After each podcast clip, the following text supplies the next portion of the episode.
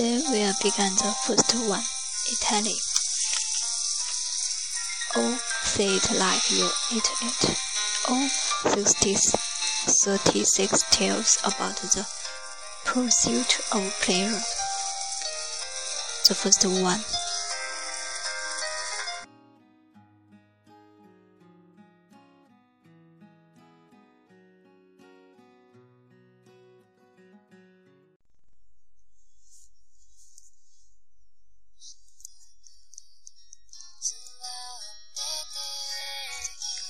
I wish Giovanni could kiss me. Oh, but there are so many reasons why this would be a terrible idea. To begin with, Giovanni is 10 years younger than I am, and uh, like most Italian guys in their 20s.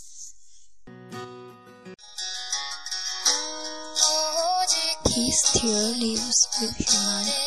His facts alone make him an unlikely romantic partner for me, given that I am a professional American woman in my mid-thirties who has just come through a failed marriage and a devastating terrible divorce, followed immediately by passionate love affair that ended in sickening heartbreak. This loss upon loss has left me feeling sad and bitter and about seven thousand years old. Purely as a matter of principle, I couldn't inflict my sorrow, busted up over self on the lively. Oh, surely, Gerania, not to mention that I have finally arrived at that age where a woman started to question whether the best way to get over the loss of one beautiful brown-eyed young man is indeed to promote, invite another one into her bed. This is why I have been alone for many months now. This is why, in fact, I have decided to spend this entire year in Celebres, to which the surveyor of might inquire, Then, why did you come to Italy? To which I can only reply, especially when looking across the table at the handsome Giovanni, is excellent question. Giovanni is my tender exchange partner. That sounds like a dinner do, but unfortunately, it's not. All it really means is that we meet a few evenings a week here in Rome to practice each other's languages. We speak first in Italian, and he is patient with me. Then we speak in English, and I am patient with him. I discovered Germania a few weeks after I'd arrived in Rome. Thanks to that big internet cafe at the Piazza Bernini across the street from that foundation, with the sculpture of that six merman blowing into his coach seat. He, Giovanni, that is not the man, merman had posted a favor on the bulletin board explaining that a native Italian speaker was seeking a native English speaker for conversational language practice. Right beside his appeal was another fellow with the same request, word for word, identical in every way, right down to the typeface. The only difference was contact information. One year later, an email address from somebody named Germania. Another introduced somebody named Laura. Even the home number was the same.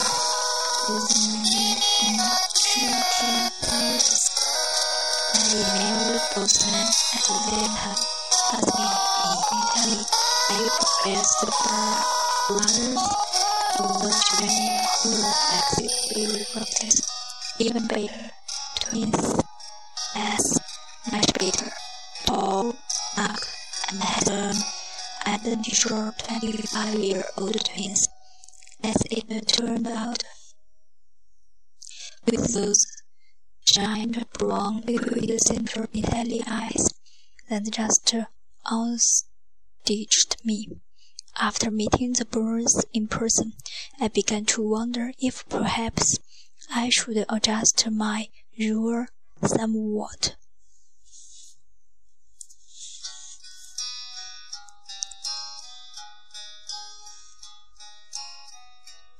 Somewhat about remaining celebrate this year.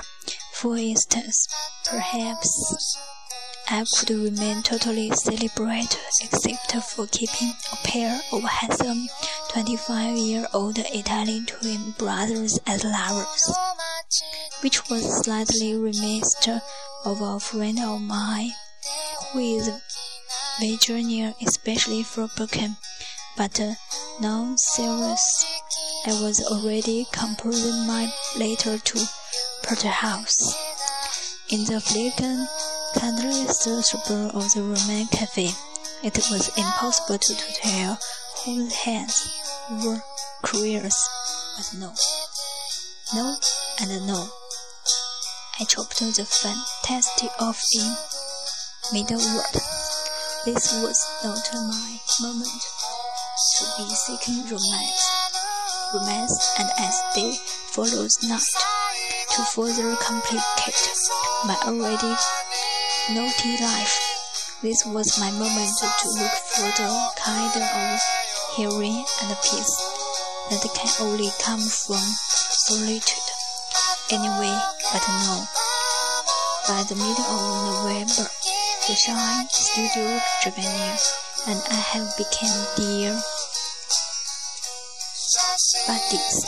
As for the real, the more rather dazzle swimmer brother of the two, I have introduced him to my adorable, later switched friend Sophia, and how they are they've been sharing their evenings in Rome is another kind of tender exchange another altogether.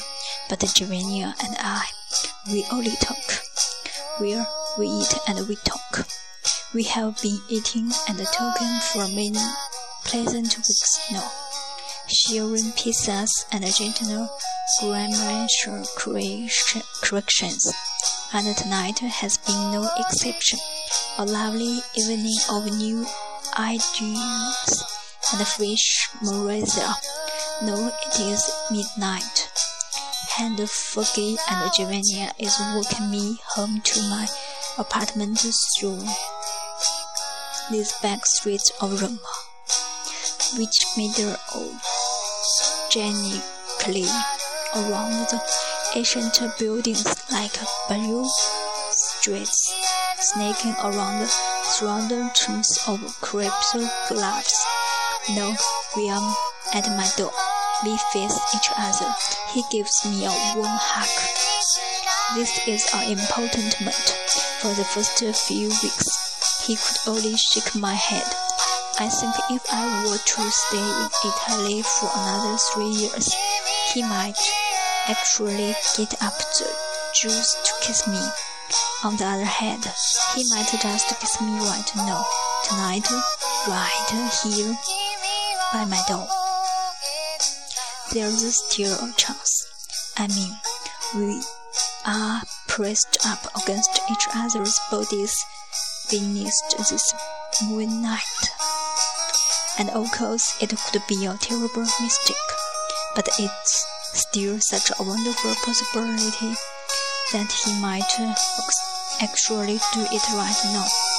That he might just bend down and uh, and uh, nope. He separated himself from the embrace. Good night, my dear Liz he says. Bronner the procureur and reply. I walk up the stairs to my fourth floor apartment, all alone. I let myself into my tiny little studio, all alone. I shut the door behind me. Another solitary bedtime in Rome. Another long night's sleep ahead of me, with nobody and nothing in my bed, except a pile of Italian phrase books and dictionaries. I am alone. I am alone. I am completely alone. Grasping this reality, I let go of my bag, drop to my knees, and press my forehead against the floor.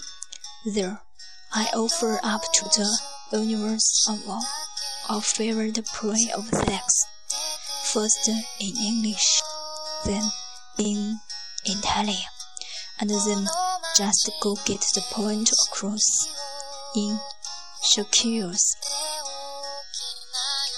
No, we are finished. Mm. We'll see you tomorrow. Bye.